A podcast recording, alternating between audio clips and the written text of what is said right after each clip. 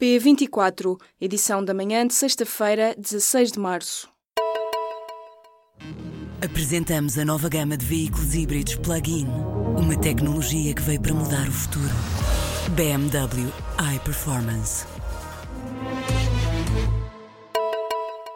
No ano passado, a EDP pagou um bónus de quase 20 milhões de euros às construtoras brasileiras Lena e Odebrecht, ambas investigadas no âmbito da Operação Lava Jato e da Operação Marquês. O pagamento desta quantia carece de justificação, levantou objeções dentro da empresa, liderada por António Mexia, e fez disparar em 55% o custo da barragem do Baixo Sabor, em Trás-os-Montes.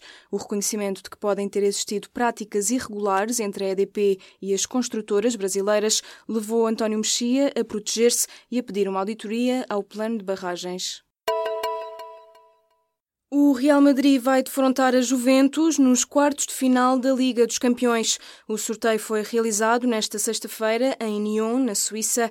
Nos quartos de final da Champions haverá ainda um duelo inglês entre o Liverpool e o Manchester City. Já o Barcelona enfrenta Roma e o Bayern Munique mede forças contra o Sevilha. As autoridades do ambiente vão começar a retirar as lamas orgânicas que estão depositadas no fundo do Rio Tejo, nos concelhos de Vila Velha de Rodão e Nisa. A Agência Portuguesa do Ambiente entendeu que estas teriam de ser retiradas, uma vez que consomem oxigênio em excesso, contribuindo para a diminuição da qualidade de água. O Ministério do Ambiente está ainda a finalizar as negociações com a proprietária do terreno selecionado para a deposição, tratamento e secagem dos resíduos. Esta mega operação de limpeza do Tejo já valeu críticas por parte da E vai custar um milhão e meio de euros, financiados pelo Fundo Ambiental. No ano passado, a estação de metro de Odivelas foi a terceira mais movimentada da linha amarela, ultrapassando mesmo a estação do Marquês de Pombal. Dados do metro de Lisboa, fornecidos ao público, mostram que Odivelas teve mais de 7 mil entradas e saídas de passageiros, ficando assim só atrás das estações do Campo Grande e de Entre Campos. Contas feitas, as estações a norte do Campo Grande registaram mais de 18 milhões de entradas e saídas. Serão estes utentes, que atualmente seguem até ao centro da cidade, que em breve terão de fazer transbordo para a linha verde, uma intenção do governo e do metro que já tinha sido anunciada em maio do ano passado. Haver alguma concorrência é positivo para o setor do táxi. Quem o diz é José Mendes, secretário de Estado Adjunto e do Ambiente. A lei que vai regulamentar a atividade de empresas como a Uber foi votada nesta quarta-feira em comissão parlamentar. Em entrevista ao público, publicada nesta sexta-feira, José Mendes afirma que o resultado final da proposta é positivo e diz que já defendeu a criação de um mecanismo de limpeza das contraordenações, mas já não haverá nenhuma hipótese disso acontecer. Leia a entrevista completa ao secretário de Estado Adjunto e do Ambiente no site do público.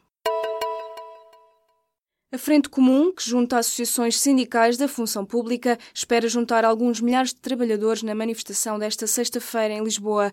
Funcionários de autarquias, assistentes operacionais de escolas e outros trabalhadores do Estado protestam por aumentos salariais, pelas 35 horas semanais para todos e pela rápida integração dos precários. O pré-aviso de greve feito pela Frente Comum é extensível a toda a função pública e poderá levar ao encerramento de escolas. O navio que estava encalhado há 10 dias na foz do Rio Tejo começou a flutuar às duas e meia da manhã desta sexta-feira. A informação foi dada à agência Lusa pelo porta-voz da Autoridade Marítima Nacional. De acordo com a mesma fonte, o navio deverá ser atracado no cais do Beato. Caso o navio não apresente danos, seguirá a viagem para Marrocos. O presidente do MPLA, José Eduardo dos Santos, vai convocar um congresso extraordinário para resolver a liderança do partido no poder em Angola. O anúncio foi feito nesta sexta-feira pelo antigo presidente angolano. A reunião acontece numa altura em que militantes do MPLA criticam a bicefalia no partido entre João Lourenço, vice-presidente do partido e atual chefe de Estado, e José Eduardo dos Santos, que lidera o MPLA desde 1979. O Congresso Extraordinário será realizado em dezembro deste ano ou em abril de 2019. O FBI desmantelou esta semana uma empresa canadiana que vendia telemóveis modificados para serem usados por cartéis de droga. É a primeira vez que uma empresa destas é acusada de o fazer com o objetivo de facilitar as comunicações entre criminosos. O líder da empresa Phantom Secure, que vendia, por exemplo, telemóveis Samsung sem câmara, GPS ou microfone, é acusado de cumplicidade no tráfico de droga transnacional e pode vir a ser condenado à prisão perpétua.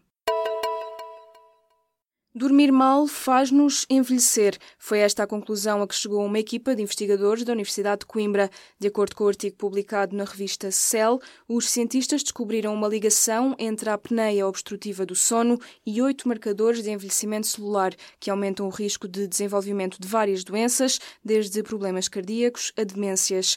Os investigadores alertam ainda que este envelhecimento celular prematuro poderá acontecer também em pessoas que não sofrem desta patologia, mas que simplesmente dormem mal.